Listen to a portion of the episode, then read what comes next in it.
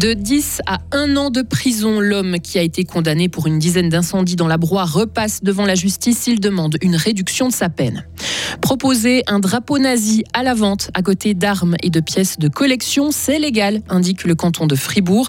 Et puis, un écrivain tente de réunir deux mondes que tout oppose, l'agricole et le citadin. Un temps souvent nuageux, des pluies parfois fortes, des orages aussi, et ça ne s'arrange pas vraiment, vous l'entendrez, euh, pour la fin de la semaine. Nous sommes jeudi 11 mai 2023. Bonjour Lauriane Bonjour Mike, bonjour à toutes et à tous. L'incendiaire de la Broye nie la quasi-totalité des faits qui lui sont reprochés. Oui, lors de son procès en appel, le jeune homme de 25 ans a demandé une réduction de sa peine, un an de prison au lieu des 10 prononcés en première instance il y a deux ans. Il avait été reconnu coupable d'une douzaine d'incendies intentionnels qui ont eu lieu dans la Broye en été 2017. Aucune victime humaine, mais 80 animaux ont péri. Le prévenu nie toujours les faits. Il reconnaît toutefois être à l'origine d'un seul feu. Devant les juges cantonaux hier, l'homme s'est excusé surtout le compte-rendu de Karine Baumgartner. J'ai inventé des choses parce que je n'arrivais pas à dire la vérité. C'est ainsi que l'homme a justifié ses mensonges. Son avocate a essayé durant deux heures de montrer les lacunes et incohérences de l'enquête en insistant sur les troubles du comportement de son client et son intelligence limitée parce qu'il gère les situations de stress en boutant le feu. Une attitude insupportable. Il a menti à la police, les envoyant sur de fausses pistes, a souligné le procureur.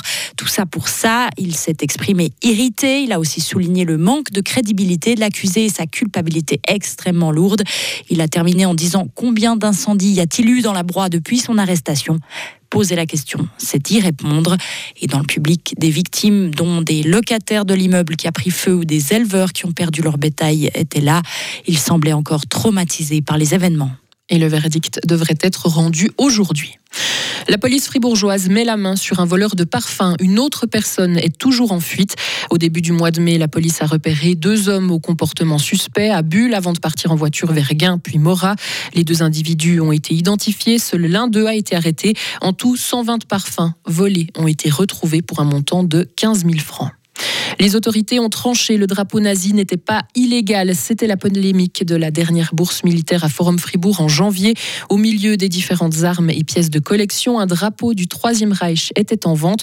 L'objet avait choqué sur les réseaux sociaux, mais également deux députés fribourgeois. Ils ont demandé au Conseil d'État de se positionner, ce qu'il a fait aucune loi n'a été enfreinte.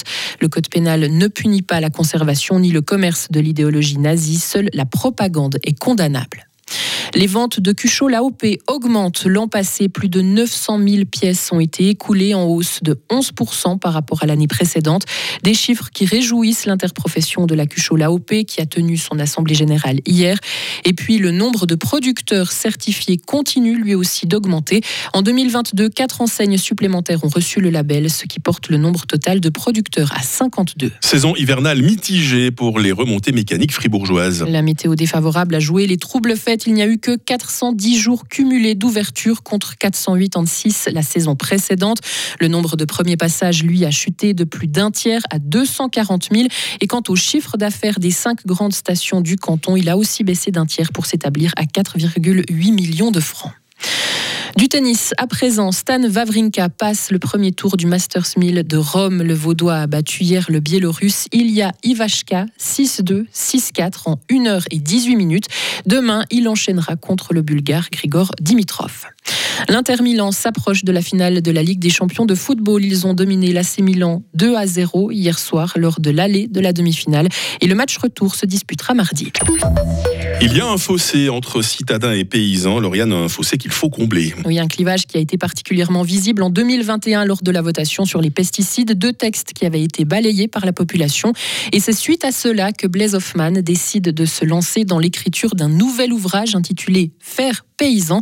Écoutez l'auteur vaudois. J'ai essayé d'ouvrir vraiment les horizons, de rencontrer aussi bien un, paysan qui a une énorme exploitation très technologique, avec un parc de, machines euh, avec GPS, avec, euh, avec la vidéo, donc c'est vraiment microscopique. vraiment quelqu'un qui a, qui a une, grosse exploitation et puis à l'inverse, d'aller, d'aller voir aussi des, des micro-fermes, d'aller voir ceux qui pratiquent euh, le micro-maraîchage bio-intensif, euh, vraiment low-tech, l'attraction animale, le parrainage d'animaux, et puis de parler, de voir où en est cette agriculture aujourd'hui.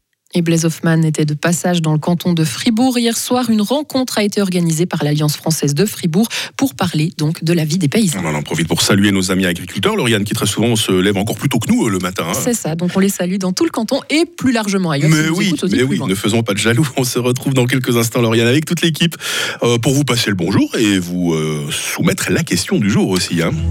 Retrouvez toute l'info sur frappe et frappe.ch.